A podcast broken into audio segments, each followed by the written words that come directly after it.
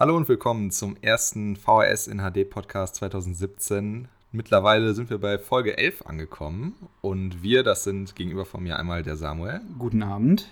Oh, guten Abend, ja. Oder guten Morgen, je nachdem. Oder guten Mittag, wann auch immer ihr das hört. Genau, und ich bin der Max und heute geht es um einen Film, der jetzt auch ganz frisch im neuen Jahr angelaufen ist, nämlich am 5.1. Es geht um einen Sci-Fi-Film und zwar um Passengers. Samuel, magst du vielleicht mal kurz umreißen, um was es geht? Passengers ist eigentlich am Ende ein Sci-Fi-Vehikel, um die Schauspieler Chris Pratt und Jennifer Lawrence in ein Szenario zu setzen, in dem es sehr fixiert auf diese beiden ist. Ähm, es geht darum, dass wir, dass mittlerweile die Menschheit so weit ist, dass sie andere Planeten besiedeln kann und deswegen gibt es ein, eine, ähm, eine große, ein großes Unternehmen, das äh, so Flüge einfach anbietet und sagt zum Beispiel, es ist so ein One-Way-Ticket, ihr könnt jetzt 88 Jahre lang zu einem anderen Planeten fliegen, also in einem, in einem Tiefschlaf. Das heißt, dieses, man altert nicht, man, man muss halt nur damit umgehen, quasi, dass sein Leben beendet ist auf der Erde und man fängt auf einem neuen Planeten, fängt man ein neues Leben an und eigentlich ist das alles voll sicher mit den Schlafkammern.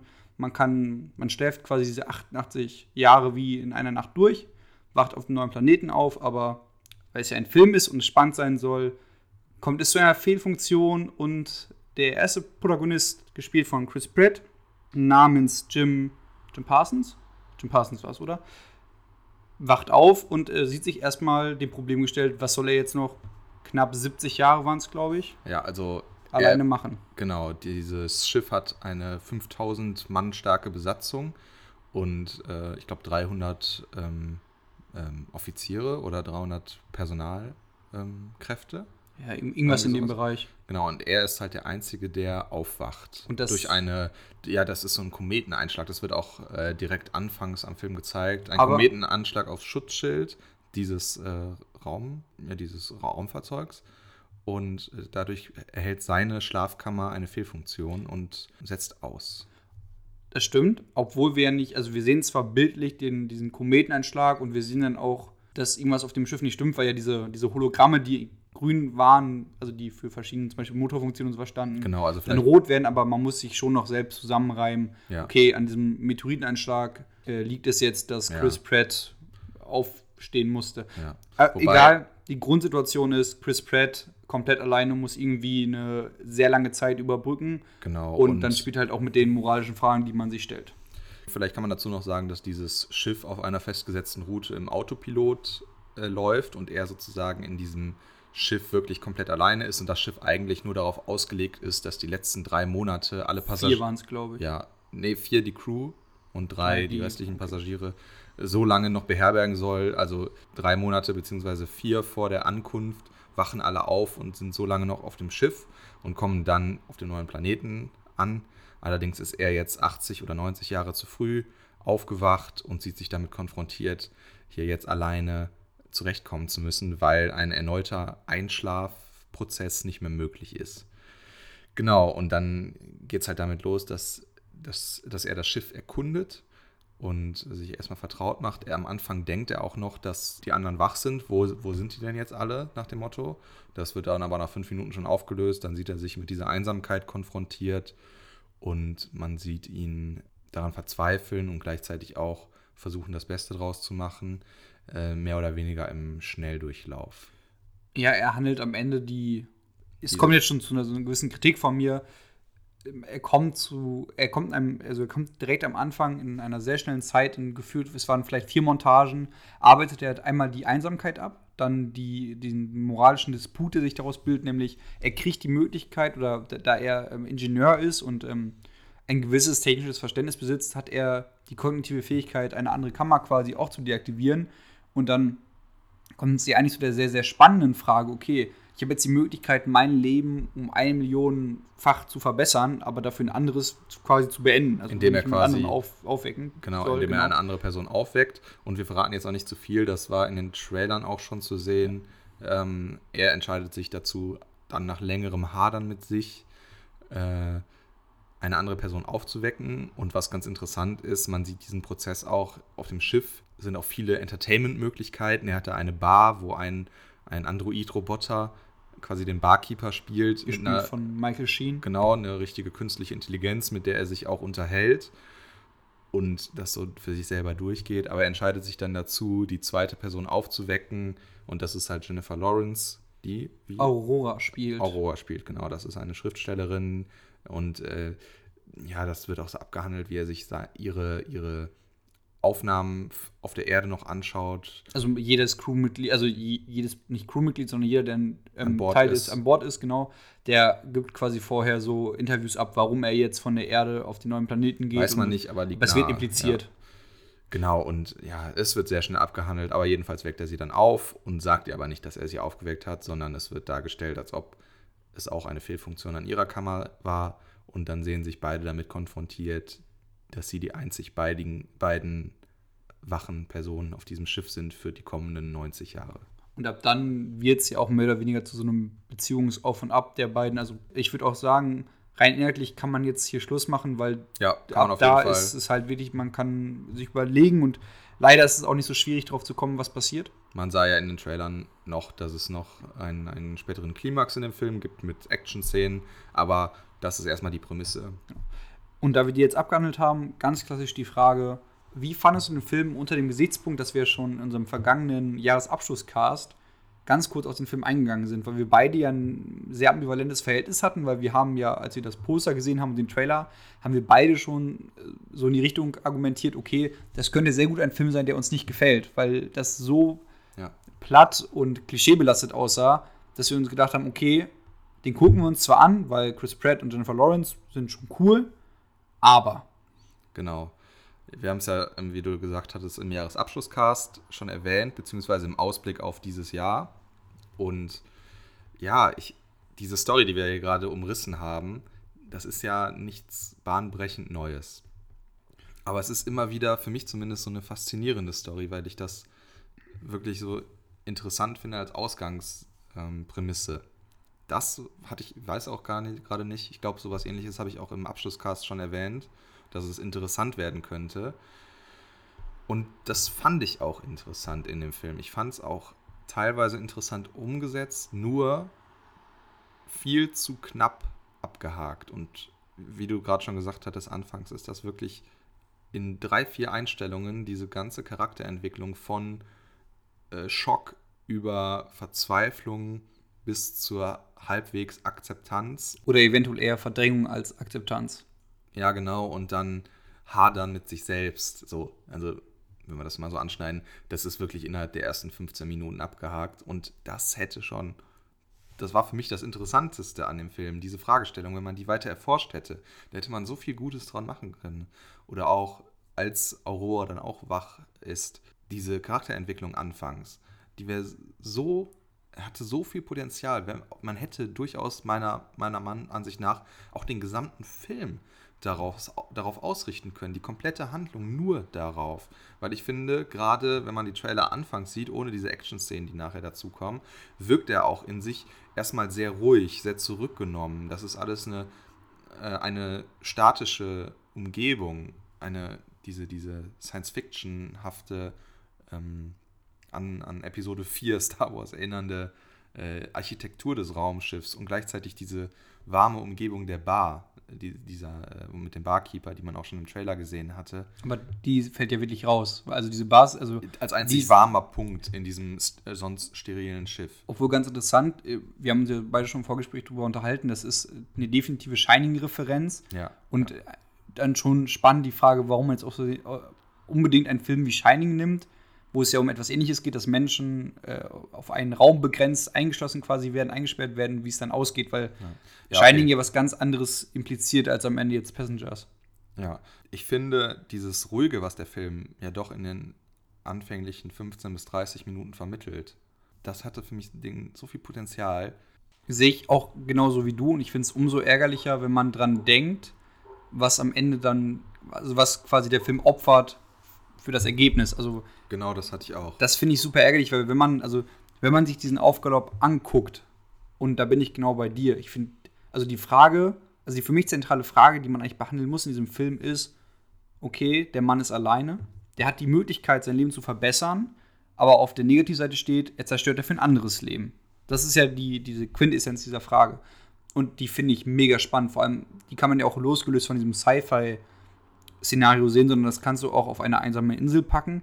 Das kannst du auch von mir aus in eine fantastische Welt packen. Das ist egal, es geht mir einfach um diese Prämisse, um diese Fragestellung, um, um dieses System, das dahinter steckt. Das finde ich super spannend. Ja. Und aber ich wusste eigentlich schon, dass mit der Besetzung von Jennifer Lawrence und Chris Ja, Pratt eigentlich ja. schon von vornherein war klar, okay, die Frage wird nicht beantwortet, weil so gerne ich Chris Pratt mag und so gerne ich Jennifer Lawrence mag und ich finde, das sind beides limitierte Schauspieler, weil die können einen gewissen Archetypen sehr gut Du spielen, wolltest gerade sagen, gute Schauspieler, Punkt. aber limitiert Ja. in dem, was sie machen. Chris Pratt ist der eventuell perfekte Unterhaltungsschauspieler, Aber weil damit war ja schon klar, okay, Das es wird nicht läuft nicht beantwortet. auf dieses Ruhige hinaus, weil das wäre ja schon in Richtung Arthouse fast geworden, wenn man das wirklich konsequent äh, verwirklicht hätte. sagen wir mal, wenn ein Tom Hardy zum Beispiel äh, besetzt worden wäre, dann wäre das vielleicht ein ganz anderer Film geworden, weil der einfach eine ganz andere Art des Schauspiels in sich trägt, was ja auch nicht schlimm ist. Ich meine, ein Chris Pratt hat genauso die Legitimation, das zu spielen, wie er spielt, wie ein Tom Hardy. Aber mir ging es einfach darum, dass ich die Grundprämisse mega gut finde. Und Ja. ich finde es halt sehr schade, was daraus geworden ist. Lass mich da mal kurz einhaken, auch die Fragen, die mal nebenbei einfach so aufgeworfen werden. Diese Kolonialisierung einer neuen Welt. 5000 Leute geben ihr bisheriges Leben auf. Ich, ich habe einfach ein Faible für diese Art von äh, Science Fiction, gerade wenn sie so ruhig anfangs umgesetzt wird. Warum geben sie ihr Leben auf? Das, wird, das sind alles Themen und Fragen, die kurz, kurz, kurz, zwei Szenen maximal aufgeworfen werden. Und in diesen Szenen, da leuchtet der Film, finde ich. Da hat er starke Momente. Und das alles wird nachher umgeworfen. Da kann ich ja ganz kurz meine, ich habe mir genau eine Szene rausgeschrieben, die ich ziemlich cool fand. Und die können wir mal ganz kurz dann besprechen. Das ist nämlich, ähm, die besteht eigentlich aus zwei Einstellungen. Auf der einen Seite sieht man nämlich ein Bild der Erde, also ich glaube des modernen New Yorks, was schon super spannend aussah, weil das schon so einen gritty, dunklen, runtergerockten Look hatte. Blade Runners. So, genau, das hat mich sehr an, an Blade Runner erinnert, auch wenn man nur die, äh, die Skyline wirklich sieht. Und daran anschließend gab es dann ein Gespräch, ähm, ein Spoiler eventuell, in dem dann halt Jim ähm, Au- Aurora, Aurora versucht zu erklären, warum er die Erde verlassen hat. Und er begründet es damit, dass er halt, dass sein Berufsfeld des, des Ingenieurs eine aussterbende Rasse ist, weil auf der Erde, wie wir sie kennen, wird nichts mehr repariert, sondern es wird nur noch etwas ersetzt. Und er hätte jetzt quasi die Möglichkeit, auf einem neuen Erde sich ein Haus zu bauen und etwas zu gründen und wir selber etwas zu machen. Und ich fand, das war ein super starker Satz, weil Ja. ich kann die Kritik dahinter verstehen. Ich meine, das fand ich, das ist ein anderes was, was wir gleich danach vielleicht besprechen sollten, ob der Film immer wieder versucht, so unterschwellig so Gesellschaftskritik anzubringen und ob der das machen sollte. Aber ich fand diesen Satz super gut, weil er auf der einen Seite halt wirklich Jim ein Motiv gegeben hat, was immer sehr wichtig ist. Er hat, er hat ihn charakterisiert, das auf eine sehr gute Art und Weise und ist auch vor allem nachvollziehbar. Ja, aber siehst du, das ist dann eine Szene, eine Frage, die so viel mehr Raum lässt, man, den man hätte erforschen können. Und hätte sich der Film darauf komplett konzentriert, ich finde, dann wäre er wahrscheinlich richtig stark geworden, weil die erste halbe Stunde hat das schon versprochen oder schon vorweggenommen, dass da mehr drin liegt. Aber gleichzeitig A durch die Besetzung und B dadurch, dass man in der Zeit schon gemerkt hat, wie schnell hier Sachen abgehakt werden. Ja, Aber da kann man nochmal zwei ganz spannende Punkte ansprechen, die eigentlich von sich dagegen sprechen würden, nämlich dass ähm, Regie von Morton Tyldum geführt worden ist. Das ist der Regisseur von zum Beispiel Imitation Game. Und man kann von dem Film halten, was man will. Ich finde den so in Ordnung. Ich finde, den kann man sich angucken. Aber das ist zum Beispiel ein Film, der sich nicht scheut, solche Fragen so halb zu beantworten. Der hat ja damals ähm, Aber das Imitation Game natürlich- in Turing, die in Turing-Geschichte erzählt. Aber das ist natürlich hier ein ganz anderes Feld. Ich weiß nicht, ob man das jetzt nur vom Regisseur aus gesehen vergleichen könnte. Nee, aber ich meine, das war, also wir- haben ja eben von den Vorzeichen gesprochen, die quasi in Chris Pratt und Jennifer Lawrence verkörpert sind. Und halt, dann, wenn man aber eigentlich einen Regisseur wie Morton Tildum hat und vor allem ein Drehbuch, was auf dieser berühmten Blacklist stand. Also diese Blacklist in Hollywood, das ist eine, ist eine fiktive Liste, auf der Drehbücher stehen, die als sehr gut gelten oder ein sehr gutes Echo im, in den Hollywood selber hervorruft, aber die noch nicht verwirklicht worden sind. Und das Drehbuch ist ja schon, war da schon, ich weiß gar nicht seit wann, ist ähm, von John Spates geschrieben. Der hat zum Beispiel auch Prometheus und Dr. Strangelove gemacht, was für mich zum Beispiel eher Gründe werden, die gegen ein gutes Drehbuch sprechen, aber anscheinend galt dieses Drehbuch als gut. Es war, aber irgendwie ist es dann am, am Ende nichts draus geworden, weil ich finde gerade, dass das Drehbuch ein ganz großes Problem des Films ist, weil es ein ganz sonderbares Pacing hat. Weil der halt am Anfang diese Fragen, wo man sich denkt, okay, wird spannend, frühstückt er super schnell ab und dann sagen wir mal so von Prozent 30 bis, bis 70 ungefähr, geht es nur um zwei sehr schöne Menschen, die interagieren. Du meinst, er hat da eine, eine gewisse Länge. Ja, und man. Aber vielleicht auch eine bewusste Länge, oder? Weil äh, der Film sich ja doch sehr auf die beiden Hauptdarsteller in der Zeit konzentriert, aber mit der eigentlichen Handlung in Anführungszeichen überhaupt nicht vorankommt, die dann gegen Ende ja auch wieder gehetzt wird, wirkt, fand ich. er fokussiert sich nur auf die beiden. Es bleibt im Film ja auch quasi nichts anderes übrig, aber er hätte ja trotzdem eher diese Fragen ansprechen können. Ja, und das macht ja er nicht, ich sondern ich impliziere ja damit, wenn ich sage, es geht darum, dass zwei sehr schöne Menschen interagieren. Ich, wir werden später dann nochmal drüber sprechen, was ich damit genau meine. Ich Und meine, das finde ich halt problematisch. Und vor allem jetzt, natürlich kann man auch sagen, Chris Pratt und Jennifer Lawrence sind natürlich zwei riesige Zugpferde.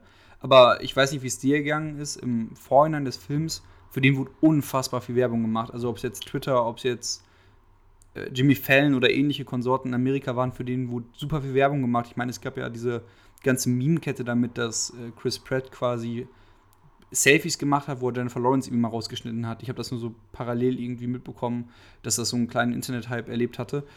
Und Also- es ist in der Regel nie ein gutes Zeichen, wenn für einen Film zu viel Werbung gemacht wird. Also zu viel Werbung. den Punkt, den ich mir dazu notiert hatte, ich habe überlegt, ob diese Science-Fiction-Prämisse, also diese spezielle Story ist ja nichts Neues, vielleicht heutzutage nicht mehr so zieht und deswegen aufgrund der Schauspieler überhaupt dieser Film nur einen gewissen kommerziellen Erfolg eventuell erreicht oder überhaupt nur im, im, im Gespräch sein kann. Kann sein und auf jeden Fall ist er ja, wenn man deiner Logik folgt, ist er auf jeden Fall aufgeflogen, weil wenn man jetzt einfach nach dem Box Office geht, der Film hat 110 Millionen gekostet, was super viel ist.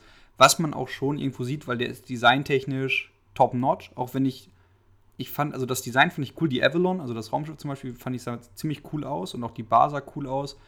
Aber das wirkte für mich alles zu künstlich. Also ich habe dem nie irgendwie so ein, so ein da hat mir immer so ein bisschen die, das Grittige und das, das Echte gefehlt. Das hatte ich nie. Also Das fand ich beispielsweise gut. Also mir hat das Design auch sehr gut gefallen. ja, das Design, ja, aber die Umsetzung hat mir nicht gefallen. Ach so, ja, also ich, ich vermisse da nicht dieses Grittige, weil es schon zum Film passte. Es war ja ein Raumschiff einer, eines Unternehmens. Es sollte ja steril wirken, weil die da 80 Jahre, 90 Jahre durch die Gegend fliegen und dann noch ein paar Monate darauf leben. Also für mich passte das schon. Ich finde sogar dieses, das Design und die Umsetzung, die ganzen Stilelemente, das sind das, die Punkte, die den, ich meine damit nicht die Effekte, ich meine nur das. Das sind die Punkte, die den Film überhaupt über ein gewisses Maß heben, finde ich. Verstehe mich nicht falsch, das mag ich auch sehr gerne. Also das meinte ich eben mit Design, mit Umsetzung meine ich dann eher sowas wie das CGI zum Beispiel, was ich eher kontraproduktiv fand. Das meine ich eher und das Okay. fand ich nicht so gut. Nee, aber der hat halt, wie gesagt, 110 Millionen gekostet, hat am ersten Wochenende aber nur 15 Millionen eingespielt. Also eine komplette Bombe. Also nichts. Der hat quasi nichts wieder eingespielt. Der ist mittlerweile, glaube ich, weltweit irgendwo bei knapp 80 Ja, Millionen. aber wa- woran liegt das denn deines, äh, deiner Meinung nach? Weil es kein guter Film ist, auf der einen Seite. Aber das das Leute sage ich so fest. Aber das hast du ja ganz oft so.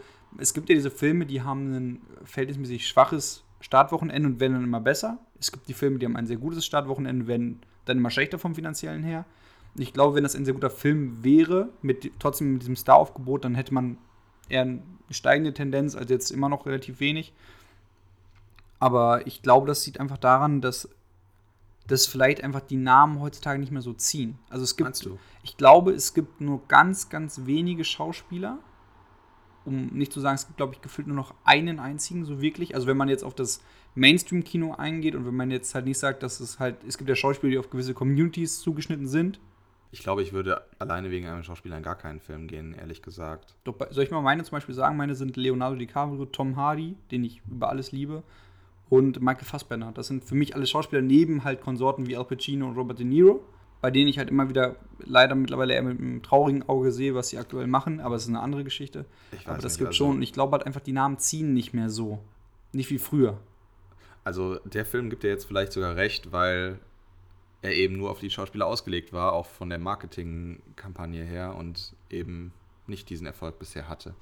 Bin ich absolut bei dir. Ähm, ich weiß auch nicht, ob wir jetzt noch. Ich finde, wir sollten jetzt langsam mal in diesen spoiler-esken Part überleiten, weil Ja, für mich haben wir gefühlt alles gesagt. Wir können jetzt ja vielleicht mal kurz, Man- ganz kurz resümieren. Ja, lass mich mal kurz Pro und Contra vom Film. Dann fang mal an. Es gibt, man merkt auch gerade, dass dieser Film gibt nicht so viel her, um da rein zu interpretieren. Es ist ein meiner Meinung nach typisches Hollywood-Kino, was eine tolle Prämisse hat, und das muss man dem Film zugestehen, das ist meiner Ansicht nach das Positive, das ist auch vielleicht das Positive, was das Drehbuch von der Ausgangssituation liefert. Aber daraus macht er halt einfach nichts. Er, was ich total enttäuschend fand, das war das, woran ich die Hoffnung gesetzt habe in dem Film. Und da, er schneidet die Themen an, aber gibt auf nichts eine Antwort. Viele vielversprechende Fragestellungen, die aber dann mit anderen total bekloppten Themen einfach überlagert werden, die, ja, wo man sich beim Zuschauen denkt, okay, typisch, ja, jetzt geht's so und so weiter. Es ist einfach vorhersehbar. Das haben wir noch gar nicht erwähnt. Es, ich fand es vorhersehbar, ab der Mitte des Films war klar, wie es abläuft. Sogar schon ein bisschen früher eigentlich, wenn man ehrlich ist. Ja. Sehe ich genauso. Ich habe auch am Ende nichts wirklich Positives für diesen Film übrig. Ich finde, das Schlimmste ist eigentlich, was man zum Film sagen kann, der ist belanglos und ich finde, das, das trifft auch den Film irgendwo zu. Ich fand den an ein paar Stellen sogar ziemlich frech. Also frech im Sinne von, ich fand es super unangenehm zu gucken, weil Jennifer Lawrence komplett übersexualisiert dargestellt wird und das im absolut negativsten Sinne, dass es nur haben kann. Man, man merkt halt, dass der Film, vielleicht wusste der Film, dass er nicht so viel zu bieten hat und dachte, er muss dann halt mit diesen optischen Reizen irgendwie auf, aufkommen. Ich weiß es nicht, ich fand das schlimm, ich fand das sehr unangenehm zu gucken, das habe ich dir auch ein paar Mal im Kino signalisiert dann in, in diversen Momenten. Ich fand, dass der fast schon so eine gewisse Arroganz mit sich gebracht hat, weil er für mich immer wieder so versucht hat, so eine Gesellschaftskritik anzusprechen, weil es so, es gab Abstufungen innerhalb der Shows, von wegen, man kann Goldstatuskunde sein oder nicht. Ähm, ja. Unpassender Vergleich vielleicht bei Rival, wenn man jetzt dem komplett seine Intelligenz abspricht, kann man immer noch sagen, der ist visuell, audio, audiovisuell unfassbar beeindruckend. Ich finde, das ist ein ganz treffender Vergleich, weil wenn man die Filme gerade nebeneinander legt, dann merkt man so richtig, wie beide Filme künstlerisch sein wollen, aber nur einer das schafft und der andere gewisse Momente hat. Also Passengers hat gewisse Momente, wo es schick wirkt, ist verpufft dann. Im, Im, Trailer zum Beispiel wird ja auch schon diese Schwimmszene vorweggenommen mit Jennifer Lawrence, wo sie, wo die Schwerelosigkeit in der Avalon aufgehoben wird und dann sie in dieser Bubble ist. Und das sieht, finde ich, zum Beispiel ziemlich cool aus. Und sowieso gibt es so, wenn sie an diesem, an diesem ähm, Panorama Fenster sind, ja. wo man dann halt ins All hinaus gucken kann. Das sieht schon sehr cool aus, ja. aber das schafft der halt immer nicht. Das ist halt zu wenig und deswegen. Ja, es war für mich auch unterhaltsam. Ich muss auch sagen, ich, ich habe danach gedacht, okay, das war jetzt nicht totaler Mist der hat unterhaltsame Szenen, wenn man sich darauf einlässt, dass es halt nicht mehr ist, als es ist. Aber dann im Endeffekt doch eine, eine Enttäuschung. Wir sagen dann beide aber als Endfazit, man könnte sich das Geld für die, für die Kinokarte auf jeden Fall sparen. Also finde ich. Absolut. Würde ich auch sagen, obwohl ich jetzt. Du findest absolut? Absolut. Keine, also ich finde, ich würde da kein Geld für ausgeben. Und ich bin mir nicht mal sicher, ob das ein, für mich ein Kabel 1 Sonntagnachmittag, äh, verregneter Sonntagnachmittagsfilm wäre. Weiß ich nicht. Glaube ich eher nicht weil dafür geht mir der auch zu lang, ist zu zäh, weil das Problem ist eigentlich, der geht ja keine vier Stunden, der geht ja auch wieder knapp um die zwei Stunden, aber der fühlt sich viel länger an. Ja, der hat vor allem in der Mitte deutliche Längen. Ich muss sagen, ja, würde ich mitgehen, wobei ich jetzt nicht sauer war, dass ich da drin war. Also ich würde mir den mal angucken, aber wenn man den verpasst, hat man auch nichts verpasst. Ich formuliere es mal anders. In dieser ersten Montage, als Jim, also Chris Pratts Charakter, sich schon bewusst war, dass er jetzt alleine ist. Und wir dann diese Basketball-Szene hatten, diese Tanzszene, diese Szene, wie er in dieses edleres Zimmer kommt, wie er sich den Bart hat wachsen lassen. Ja, das. Das war halt alles für mich Augenrollen pur, wo ich mir dachte, okay, so, so angenehm. Doch, mir fällt was Positives ein, die Bar-Szenen. Also äh, alles, ja. die Dialoge mit Sheen als. Was, äh, das er, waren die Highlights. Was hat er gesagt, was er war? Er war. Hat er gesagt, er sei ein Cyborg? Ich glaube, er hat gesagt, er sei ein Cyborg.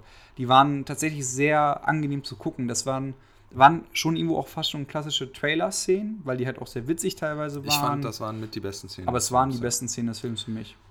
Gut, beenden wir das hier. Wir beide Gehen wir mal in den Spoiler-Part. sagen, es gibt bessere Filme, definitiv. Ja.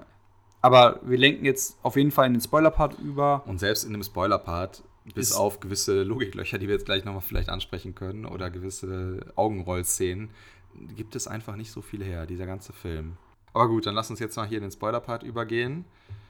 Ja, hast du noch eine Szene, die dir aufgestoßen ist? Ich würde ganz gerne, ich habe ja eben einmal gesagt, die Mitte des Films wird damit gefüllt, dass wir zwei sehr, sehr schöne Menschen haben, die interagieren.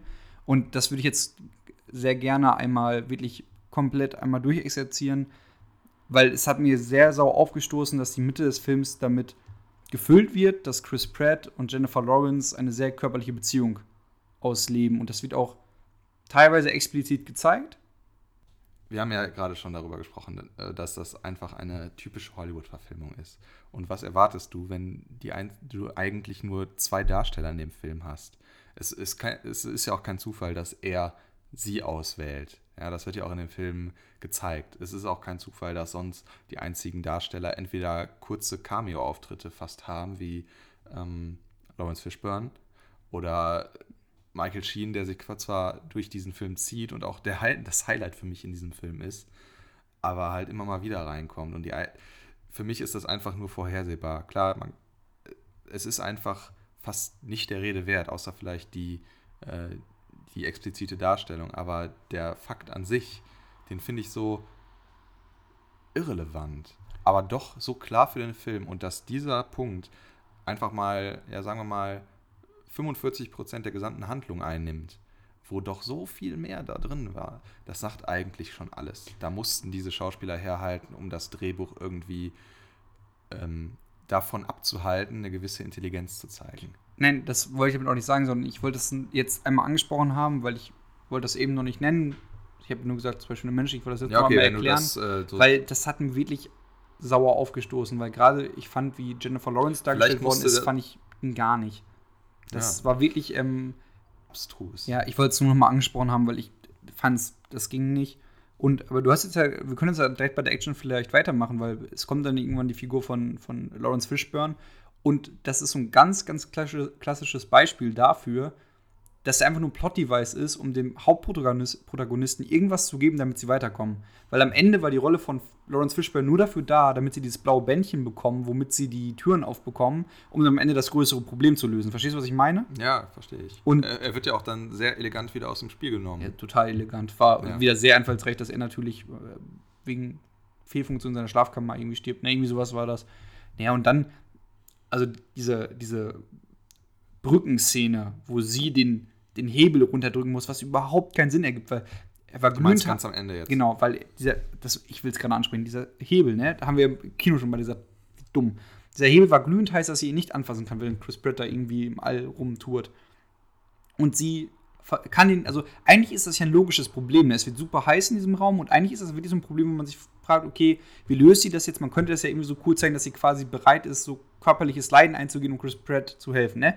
An sich kann man aus der Szene wieder was machen. Aber was ist dann die Auflösung dieser Szene? Sie zerreißt natürlich ihr Oberteil, wickelt es da rum und anstatt dass dieses Oberteil eigentlich anfangen müsste zu brennen, weil es super warm in diesem Raum ist, schafft sie es dann ganz einfach, diesen Hebel damit runterzudrücken. Während und lässt sich noch Zeit dabei. Genau, während Chris Pratt natürlich nicht von dieser Luke da weg kann. Auch das war ein Armageddon-Moment. Ja, aber auch genauso, ich kann hier nicht weg, ich muss hier bleiben, aber du schaffst das. Ja. Also so viele, so platte und dumme Dialoge, vor allem auch so dieses Auf und Ab zwischen sie will ihn nicht mehr wiedersehen und dann doch und dann am Ende verlieben sie sich doch wieder. Nein, es, es wird noch platter in dem ähm, Moment, in dem er ohne Seil im All dann rumtreibt und sie ihn zurückholt. Aber das Seil ist natürlich 15 Zentimeter zu kurz am genau, Anfang. Genau, sie ist natürlich mit dem Seil noch an dem Raumschiff, geht dann raus und was passiert? Just bevor sie ihn erreicht, ist das Seil zu kurz. So, so ich glaube, das wirkt auch nur noch mal so krass ähm, falsch, weil der Film vorher so ruhig ist. Dann es wirkt noch deplatzierter. Es springt einem noch mehr ins Auge, wie deplatziert das eigentlich ist. Oder auch zum Schluss, es, es ist alles klar, aber auf einmal die einzige freie Kammer, nämlich die in der Krankenstation, kriegt auf einmal durch die erweiterte Funktion noch die Funktion, dass man da eine Person wieder in diesen Kyroschlaf versetzen kann vorher nie angesprochen. Wird in einer Szene abgehakt, nur um dann nochmal so eine letzte ja, emotionale Sache reinzubringen. Also ich fand es wirklich bis dahin, oder diese erste Hälfte, was ich eben sagte, hatte der Film irgendwie, wäre noch, hätte er noch versöhnlich ausgehen können, aber durch dieses Ende macht er sich meines Erachtens so viel kaputt, um dann noch irgendwie, ja, was will er damit eigentlich? Weiß ich gar nicht wollte er dann nur irgendwie Drama reinbringen, aber das hätte man schon mit der Ausgangssituation machen können. Dieses, dieses ruhige, oh, wir haben hier diese, diese interessante Frage, während 5000 Leute warten, ihr neues Leben zu beginnen in 80 Jahren, sind wir in dieser Reise gefangen für den Rest des Lebens.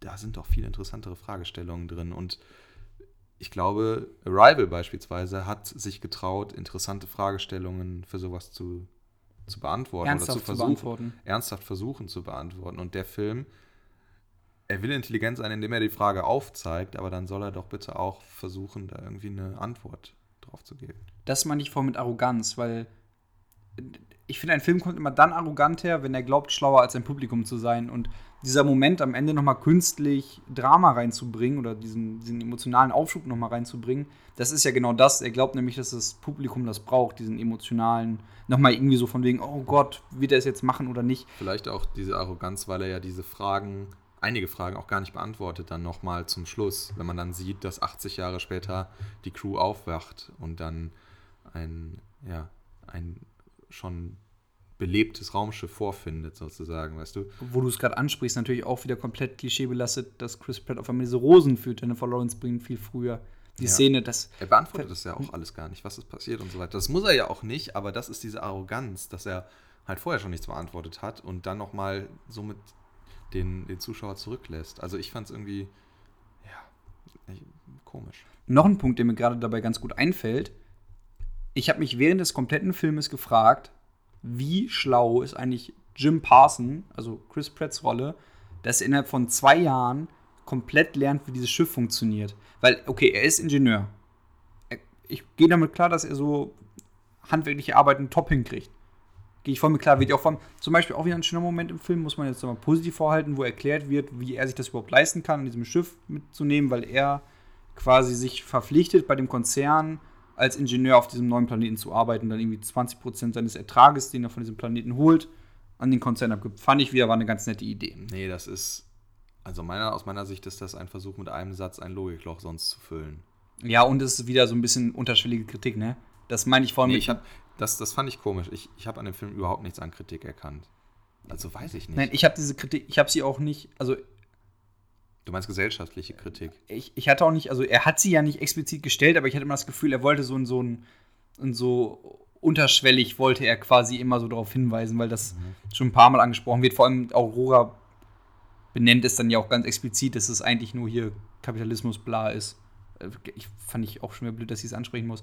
Aber auf jeden Fall, was ich eigentlich sagen wollte, war, dass Jim Parson anscheinend so ein Genie ist, wie er das alles, wie er diese ganzen Sachen zusammenbauen kann, austüfteln kann, diese ganzen Probleme lösen kann. Ich fand, das wird super unglaubwürdig. Es wirkte die ganze Zeit super, super unglaubwürdig, wie er alles mit so einem, ne, mit so einem, mit links hat er das halt alles geschafft.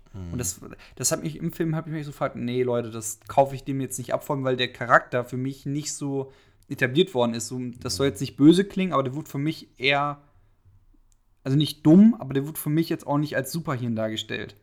Hm, interessant, ja. Ja, über diese. Was ich vielleicht dem Film zugestehen muss, ist, dass einige der Emotionen, da hattest du mir widersprochen nach dem Film, aber ich fand einige der Emotionen, ich rede jetzt nicht von dieser Intelligenzkomponente, sondern ge generellen Emotionen in dem Film, haben die Schauspieler schon ganz gut umgesetzt. Das fandest du Overacting, ne, wenn ich mich richtig erinnere. Ganz kurz, Ich, man muss ja differenzieren zwischen Chris Pratt und Jennifer Lawrence. Ich fand, dass Chris Pratt hat einfach so gut wie nichts irgendwie dargestellt. Das war halt immer so ein Gesichtsausdruck eigentlich mehr oder weniger.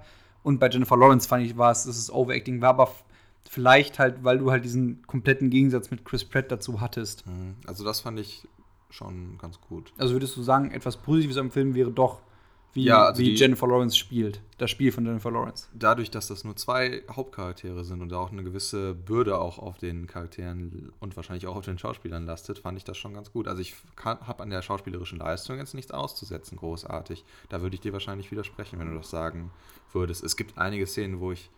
Aber das ist der Fehler des Drehbuchs, wenn ich da die Augen verdrehe. Aber was das Drehbuch wollte, haben sie anscheinend ganz gut umgesetzt. Na, ich fand zum Beispiel, dass diese, diese Bettszene, also wo sie, also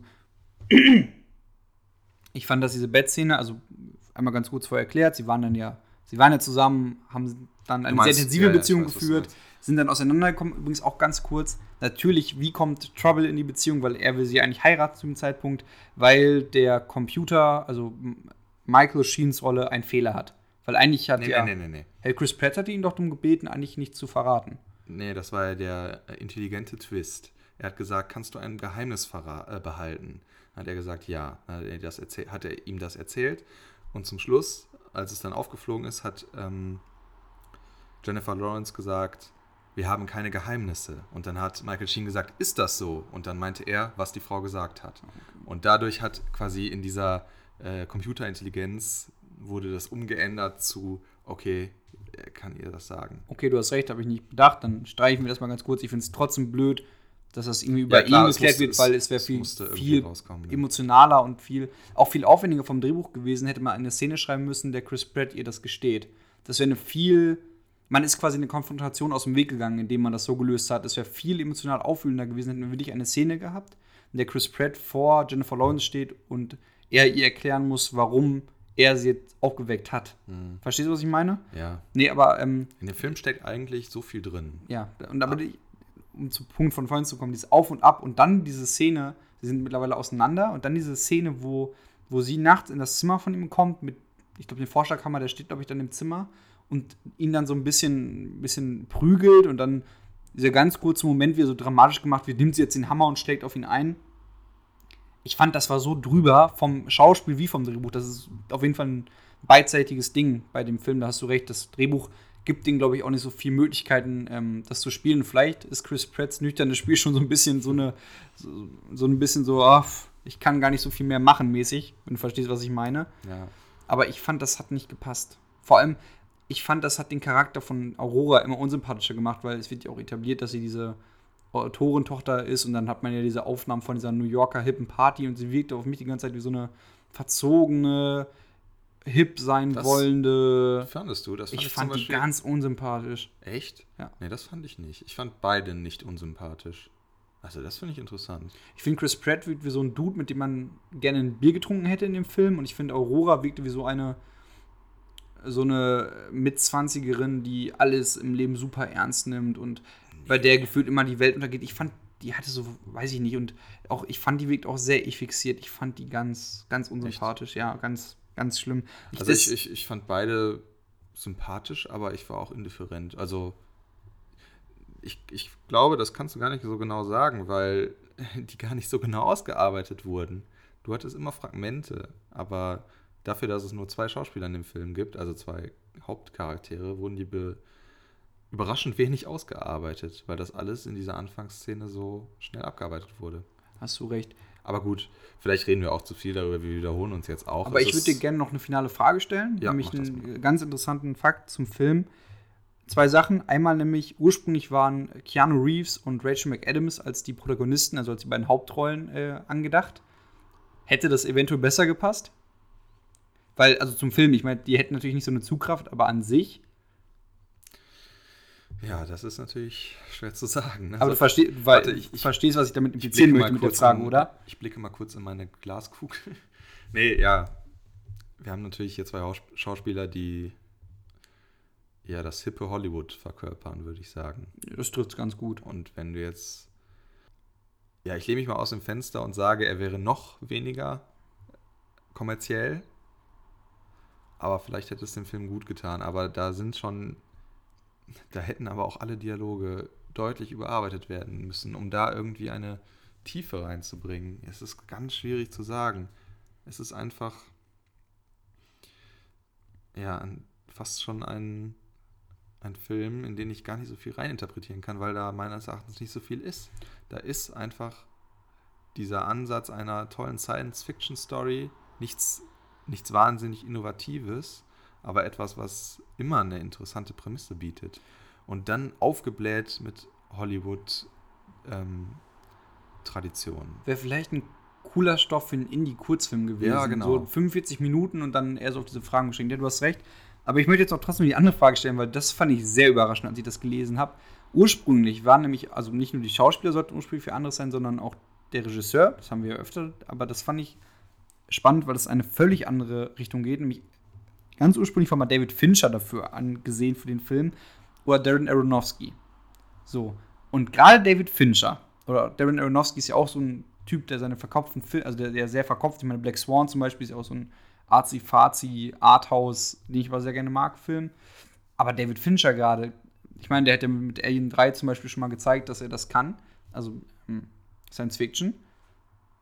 Aber er stellt ihm mal diesen Film und der David Fincher vor. Und ich kann mir irgendwie nicht vorstellen, dass es ein gleicher Film gewesen wäre, allein wenn ich an die Beleuchtung denke, weil ich glaube, das Schiff würde nicht so aussehen. Ja. Vielleicht versuchst du aber auch zu viel aus dem Film rauszuholen. Ich fand die Frage nur spannend, weil. Wie, wie würdest du es denn sehen? Ich glaube, wenn David Fincher das macht, dann kann der da mehr rausholen, aber ich glaube, durch die Schauspieler ist er schon relativ limitiert, weil auch sowohl Chris Pratt als auch Jennifer Lawrence keine David Fincher-Schauspieler sind. Und ich glaube, also ich glaube auch nicht, dass David Fincher das mit den Schauspielern so gemacht hätte, wenn ich ehrlich bin.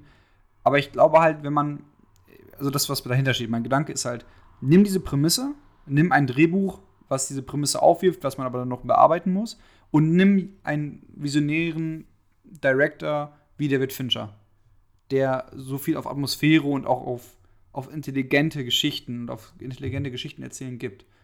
Ich glaube, das hätte super cool werden können, weil die meisten Fincher-Filme ja auch so zentriert auf einige Personen sind. Ich meine, mit Seven, Fight Club, Gone Girl hast du alles Filme, die zwei, drei Protagonisten haben und dann es darum geht, wie eine Geschichte aufgedeckt wird. Und ich glaube, das hätte man super cool machen können. Ich glaube zum Beispiel auch bei David Fincher. Ich glaube auch bei David Fincher wäre es von Anfang an nicht unbedingt klar gewesen, dass Chris Pratt jetzt Jennifer Lawrence aufgeweckt hat.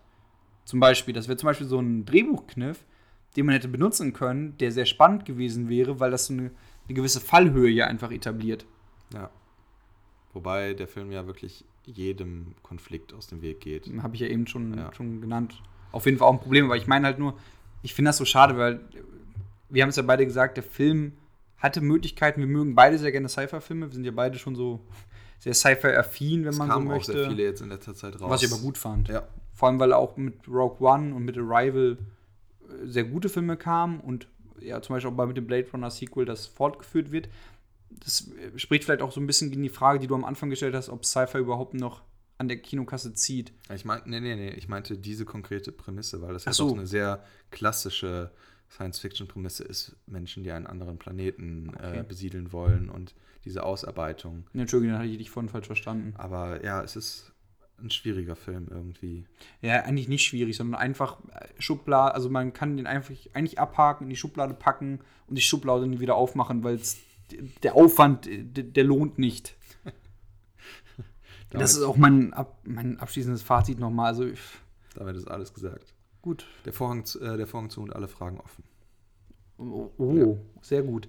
Mit dem literarischen Quartett.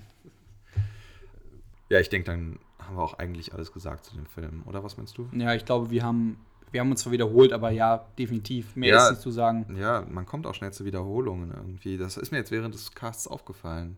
Ich, ich, ich weiß nicht. Der es Film bietet vielleicht nicht mehr, deswegen versucht man mehr darüber zu sprechen.